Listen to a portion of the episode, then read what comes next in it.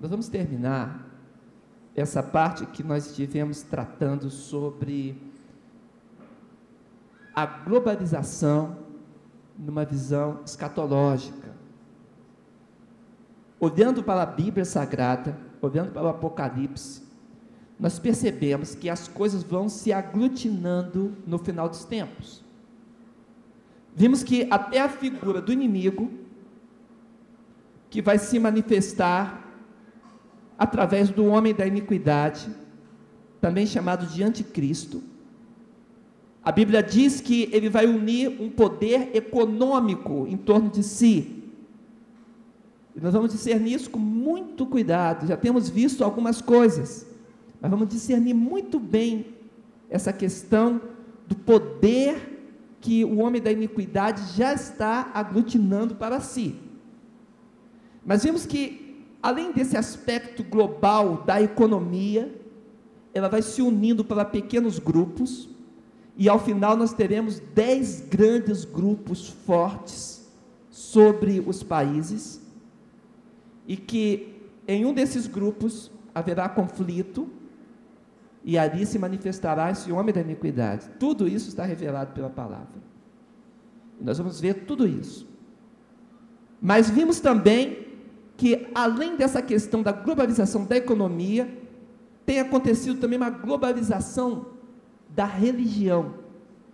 Que existe uma fusão de conceitos, e essa fusão de conceitos tem deixado de fora o essencial da palavra de Deus porque é aquilo que a Bíblia rechaça, que é contra o coração de Deus, como algo daninho para nós, a humanidade tem fabricado ou na sua inocência, ou pelo mover do próprio inimigo, utilizando pessoas chaves dele.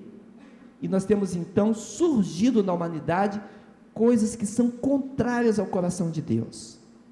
E vimos que duas dessas coisas que são o coração de Deus rechaça é a idolatria e a feitiçaria.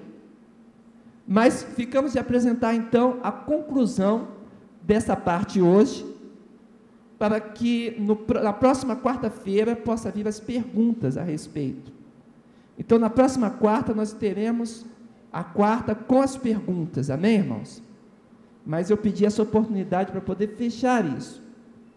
Então, nesse estudo, nós percebemos que o processo de progressão da maldade, ela pode ser chamado de era de Laodiceia. Já tivemos aqui na igreja um primeiro estudo sobre isso ainda no ano passado, sobre a era de Laodiceia. E que essa era é um momento mundial em que existe uma fusão de significados. E essa fusão tem o objetivo de fazer com que as pessoas passem a aceitar o bizarro como normal e, ao mesmo tempo, tenha o coração uma aceitação como naturalidade aquilo que é imoral. Então, os valores construídos durante todos esses milênios estão sendo desarticulados nesse tempo de fim. Por favor, Jorge. Quando nós olhamos para as sete igrejas do Apocalipse, e isso está no capítulo 2 e o capítulo 3, é percebido pela ênfase das igrejas que elas podem se referir à experiência da igreja durante os séculos. Durante a passagem da igreja sobre a face da terra, até os dias de hoje, nós podemos discernir isso nas igrejas do Apocalipse. Mas essas igrejas de fato existiram? Sim. Eram igrejas históricas, ali do primeiro século. Essas igrejas estavam localizadas na Ásia Menor, o lugar onde nós chamamos hoje de Turquia Asiática, aquela parte ali. Ali na Ásia Menor, essas sete igrejas estavam localizadas. Mas, quando nós olhamos os problemas que essas igrejas enfrentaram, e as características dela, nós percebemos que isso que é histórico nos aponta uma lição para a igreja de hoje. E sempre apontou para as igrejas durante a sua história. Poderíamos até dividir em sete períodos E dividindo em sete períodos, teremos a igreja de Éfeso, aquela igreja que provou aqueles que se diziam apóstolos e eram falsos, e ficou com a experiência do verdadeiro, como a igreja do primeiro século, quando os apóstolos ainda eram vivos e quando eles tinham seus discípulos, e os seus discípulos então levaram também o conhecimento de Deus e a doutrina do Novo Testamento para o mundo todo. A segunda igreja, a igreja perseguida, a igreja que iria padecer, nós encontramos esse padecimento muito claro na história, no segundo e no terceiro século. Começou com a perseguição ainda dos, dos, dos judeus, dos judaizantes, mas também nós vemos que os gnósticos e uma perseguição imperial ferrenha aconteceu contra essa igreja dos, do século II e do século III. De forma que essa igreja é conhecida como a igreja perseguida, o texto bíblico fala isso. A igreja de Pérgamo é uma igreja que aceitou a ideia de Balaão, que permitia que as pessoas é, estivessem com conhecimento do pecado, como se o pecado fosse normal. O que, que Balaão fez na história do Antigo Testamento? Ele ensinou o povo de Deus a pecar. E é isso que o texto de Apocalipse fala em Apocalipse 2. Essa igreja permitiu que o pecado entrasse na igreja por causa de seus favores. E houve de fato um favorecimento, e isso a nível financeiro e de importância política nessa época. Mas tivemos a quarta igreja, a igreja de Tiatira, representando esse período, como a igreja da Idade das Trevas, do século 6 ao século 16, quando a idolatria entrou de uma forma muito grande na igreja. E as pessoas passavam a achar comum a idolatria. E as obras de arte que deveriam ilustrar a experiência cristã passavam a ser um refúgio da fé das pessoas. E essas imagens passavam a ser veneradas. E a Bíblia não tem mandamento de veneração de imagens. Mas isso aconteceu durante esses séculos. E quando nós vemos em Apocalipse, vemos que Deus fala com muito carinho para essa igreja.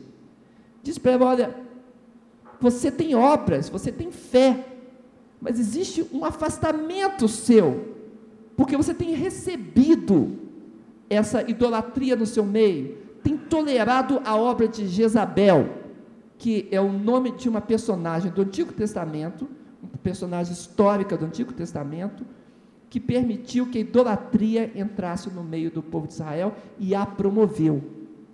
Mas, além disso, a igreja de Sardes, que é a igreja da época da reforma e da renascença, nós vemos as suas características, mostrando que o remanescente, aqueles que não aceitavam a idolatria, eles, ao mesmo tempo, não divulgaram grandemente a palavra. Por isso, eles acabaram aceitando que a perseguição os diminuísse tanto. E o Senhor cobra também desta igreja e peça que ela se levanta com força. E de fato nós vemos que esse, esses remanescentes, e nós somos de uma igreja que tem essa característica, porque a igreja batista é de muito antes da reforma, que estivemos então, durante períodos, deixando que as coisas acontecessem no mundo e nos recolhemos. Mas depois, com o movimento de reforma, muitas igrejas se uniram e até aquele prenúncio dos batistas também, firmando-se depois de 1600 através da igreja inglesa.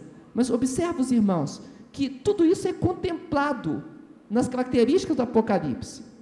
E a igreja de Filadélfia, essa que tem uma porta aberta, que ninguém pode fechar, porque quando Deus abre a porta e dá largueza na comunicação do Evangelho, isso acontece realmente de forma vibrante. Foi a igreja das missões. Essa igreja trouxe a comunicação para o mundo todo. E as portas se abriram. E foi o momento do mundo ser invadido pelos missionários. Mas quando chegamos no século 20 e o século 21, parece-nos que a igreja de Laodiceia é a igreja que fica mais parecida com o presente século. E é dito em Apocalipse: você não é fria nem quente. O Senhor disse: Eu quisera que você fosse ou frio ou quente. Porque se existe uma posição tomada, existe remédio para isso. Se é frio, vamos buscar como aquecer. Vai ser visualizado as necessidades. Se é quente, então está diante de Deus. Mas se é uma coisa e outra, se é um misto, se é uma igreja morna, então como se sacode uma igreja morna? E no século XX as igrejas cresceram, e elas cresceram pelo mundo, e muitas acomodaram e até se enamoraram da política, e grandes ministérios se sucederam na terra. Mas a palavra do Senhor nos traz exortações muito sérias para esse tempo. Por favor, Jorge. Jesus se apresenta no verso 14, Apocalipse 3, como a testemunha fiel e verdadeira. O Amém. Amém é uma palavra que significa verdadeiro. Está correto. É assim mesmo é a significação dessa palavra. Historicamente, preferimos dizer assim seja, que é uma das expressões dela. Mas essa palavra, ela traz a veracidade em si. E quando Jesus diz que ele é o Amém, quer dizer que ele é a testemunha verdadeira e cumpridora. E ele diz assim, e no verso 15 e 16, ele olha para a igreja e fala: Eu conheço as tuas obras. Eu sei que você está se amornando com a sociedade, está permitindo que os seus valores sejam amalgamados. Vocês estão juntando e misturando algo e tornando a igreja não um produto da filiação de Deus, mas um híbrido. E é disso que o Espírito clama à igreja. A partir desta realidade, uma igreja que diz: sou grande, eu não tenho falta de nada. Os recursos existem. As igrejas do passado tinham tantas dificuldades com recursos. Agora os recursos estão aí diante das famílias. Mas o Senhor diz: você precisa de um ouro que seja provado, não de uma riqueza disfarçada, apegada com o material, de vestes brancas, não escondendo nas dobraduras e com as suas capas a mancha do pecado, mas de vestes reluzentes, purificadas, cobrindo a nudez. Quando ele fala da cobrir a nudez, nós estamos lembrando lá do jardim do Éden. Porque quando o homem pecou, a mulher comeu do fruto proibido, ofereceu ao seu marido e ele tomou também. A Bíblia diz que os olhos de ambos se abriram e eles reconheceram imediatamente que eles estavam despidos. Então, quando a Bíblia fala sobre reconhecer a nudez e buscar o revestimento das vestes do Senhor, está dizendo: olha, há pecado no teu meio. Reconhece o teu pecado. E colírio para que os teus olhos possam ver. Engraçado que historicamente nós sabemos que ali na cidade de Laodiceia, eles tinham uma escola de medicina. E eles tinham orgulho daquela escola de medicina. E o que eles é, fabricavam lá era um colírio para os olhos. Um colírio daquela época, chamavam de pó frígio. E colocavam aquilo para lavar, e alguns diziam que, que era o recurso que eles tinham a respeito de catarata no primeiro século pois eles com orgulho das suas, do seu colírio na cidade.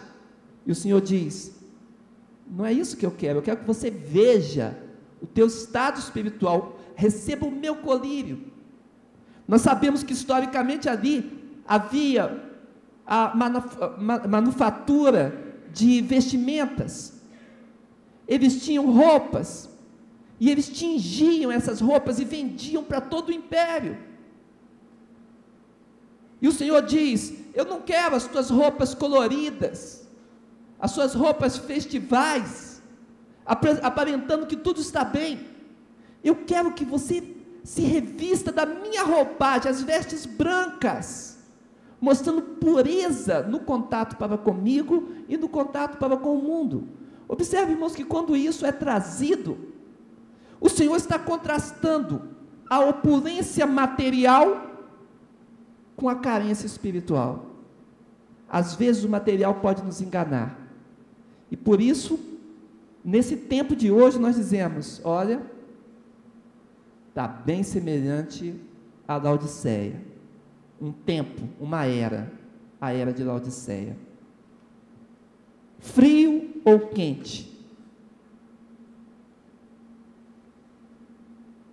Conheço as tuas obras, que nem és frio nem quente. Quem dera foras frio ou quente. Assim, porque és morno e não és frio nem quente, vomitar-te-ei da minha boca como dizes, rico sou, estou enriquecido, de nada tenho falta e não sabes que és um desgraçado e miserável e pobre e cego e nu. A variação de Deus, Jesus Cristo, que é apresentado início de Apocalipse, aquele que tem olhos como chamas de fogo, que consegue contemplar tudo. Os seus olhos estão sobre nós. Eu quero só trabalhar um pouquinho com os irmãos essa questão de vomitar da boca. Pensa o seguinte: suponhamos que eu coma alguma coisa. Vamos dizer que eu coma uma maçã. Essa maçã foi colhida da árvore, foi trazida para o supermercado ou, ou um dos nossos sacolões e foi comprada. Ficou na minha fruteira. E agora eu ingeri essa maçã, comi. Ela chegou no meu estômago, está lá dentro. E aqui vamos começar uma fábula. Dentro do meu estômago, ela está sossegada. Aí aparece o suco gástrico. O suco gástrico diz: Oi. A maçã fala: Oi. Olha, nós viemos aqui, somos o suco gástrico, viemos aqui te dissolver. Me dissolver? Mas eu estava na macieira, recebendo seiva de lá, fui arrancada, botada num monte de, de, de, de, outras frutas, e tinha formiga passando, e terra, e depois fui lavada, selecionada, selada, me trouxeram para essa fruteira, passaram os dias, fui cortada, descascada, e agora triturada, degustada, salivada, empurrada, e você ainda quer me dissolver? Sim, eu quero te dissolver porque você está no corpo do Valdeir. Você não pode ficar no corpo sendo maçã. Você não pode permanecer com o teu status de individualidade no corpo. No corpo só permanece o que é do corpo. Se você não for dissolvido, você vai trazer uma infecção para esse estômago. Então, sabe o que o corpo vai fazer para rejeitar a infecção? Ele vai te vomitar. Você vai ser jogado fora porque você não é do corpo, está aí somente ocupando um espaço indevido. Mas se você for dissolvido, então as suas vitaminas serão aproveitadas e você vai compor o corpo dele todo. E agora você não vai ser mais chamado de maçã, mas de corpo do Valdeir. Os irmãos entendem? Às vezes, algumas pessoas até estão dentro da igreja. Sofreram no mundo, foram arrancadas da árvore, destacadas da família, dos amigos, problemas aconteceram. E às vezes as experiências são duras e difíceis. Fala, mas eu já estou dentro da igreja, estou aqui. Ô pastor, não está me vendo? Eu estou aqui. Sim, você está aqui. Mas para você permanecer no corpo de Cristo, você precisa ser tratado. A Bíblia chama isso de novo nascimento. É preciso se integrar ao corpo, não pode ficar com o seu status de individualidade sem pertencer de fato ao corpo. Se você está dentro do corpo, você precisa ser corpo. E aí vem essa ação do Espírito Santo. Ele te dissolvendo, ele tira o que não presta e joga fora. E o que é bom, ele conserva em você. E ainda acrescenta novas características, características de Deus na tua vida. E aí você diz agora: agora eu sou crente mesmo. Porque um processo espiritual aconteceu em você. Você compreende isso? Entenda, irmãos. Se não é uma coisa nem outra, o texto diz: pode acontecer de ser vomitado. Muita gente boa que poderia estar no corpo, um dia será vomitado, porque não aceitou que o processo do Espírito Santo o limpasse por completo e retirasse o que não presta e o integrasse na realidade de Cristo. Quem recebe isso, diga amém, por favor.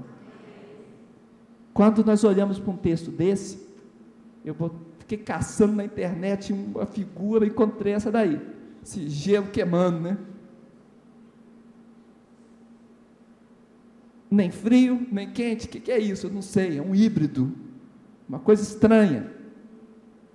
O Senhor quer que você seja quente, amém? No nome de Jesus, por favor. Nesta era de Laodiceia, é como se fosse um canivete suíço. A parte religiosa dá uma confusão, porque tem um monte de coisas sendo agregadas aí nos valores. E no final, em vez de termos a doutrina da Bíblia, temos tanta filosofia de tantas culturas. É por isso que religião hoje é confundido com cultura. Às vezes é estudado até na sociologia, às vezes como cultura. E nós sabemos, nós que olhamos para a Bíblia, estudamos teologia, sabemos que religião não é cultural, é supracultural. E nós olhando para cá, você pode entender o que está acontecendo na era de Laodiceia. O aspecto que tínhamos nacional, hoje na globalização tem sido diluído, essas fronteiras e as características da nação. Tem nações que já não sabem mais qual é a sua cultura, e isso vai continuar acontecendo. Até as fronteiras vão, vão começar a, a, a perder o seu vínculo e essa personalidade vai se desfazer. Também a indefinição citadina. As pessoas sabiam sobre a cidade, eu moro aqui, a cultura dessa é aqui. Moro em Brasília, sou comedor de piqui com arroz. Né? Deveria ser isso, né? Mas não é bem assim não, né, irmãos? Hoje em dia, a coisa está tão misturada e as pessoas não sabem mais o que, que elas têm de característica própria. E ao mesmo tempo que elas perdem essa característica cultural, o que acontece com elas? Começam a se unirem a grupos de tentativa de se firmar. E é assim que surgiu as tribos urbanas. Quem mais tem sofrido isso hoje são os adolescentes e os jovens. Mas nós temos hoje tribos de adultos também. Por exemplo, nós temos em Brasília uma tribo chamada Metro Espiritual. A tribo Metro Espiritual é uma tribo que confunde uma quantidade de religiões, se reúnem em casas que eles alugam para suas próprias reuniões e acontece de tudo, orgia, tem muita coisa terrível acontecendo. E por que, que acontece isso? Porque não tem mais valor próprio, então estão buscando valores. Quando um jovem se define como emo, como skinhead, como metaleiro, quando um jovem se define com algum desses grupos, o que, que, está acontecendo com ele? Ele perdeu essa fronteira e está tentando buscar algum valor, e aí radicaliza para um valor. Mas quando quebra isso, aí se perde de vez. A coisa é muito difícil. É necessário que tenhamos cuidado. A desestruturação familiar está trazendo uma indefinição do que, do que é o vínculo familiar. Hoje em dia já é possível o, a pessoa morar no exterior, o esposo, a esposa aqui, a esposa lá, o filho, a, a desagregação. E as pessoas não sabem como se reunir mais às vezes moram na mesma casa e não se encontram, porque a indefinição se tornou de tal forma que desestruturou os valores são complicados, é ela de Laodiceia. O que, que eu sou? Eu sou frio, sou quente, sou dessa família ou daquela outra? O que está acontecendo comigo? Será que a minha família são meus amigos na rua? Do trabalho? São mais íntimos meus do que aquele que habita comigo dentro do meu lar? Pessoal, a coisificação. As pessoas começavam a ser tratadas como coisa, como números. Começavam a ser tratadas como objetos. E fazem parte de planos, e planos de governo, e planos de, de, de empresas. Mas quem é ela? Qual é o seu valor? Qual é a sua característica como ser humano que precisa ser preservado? A opcionalidade sexual.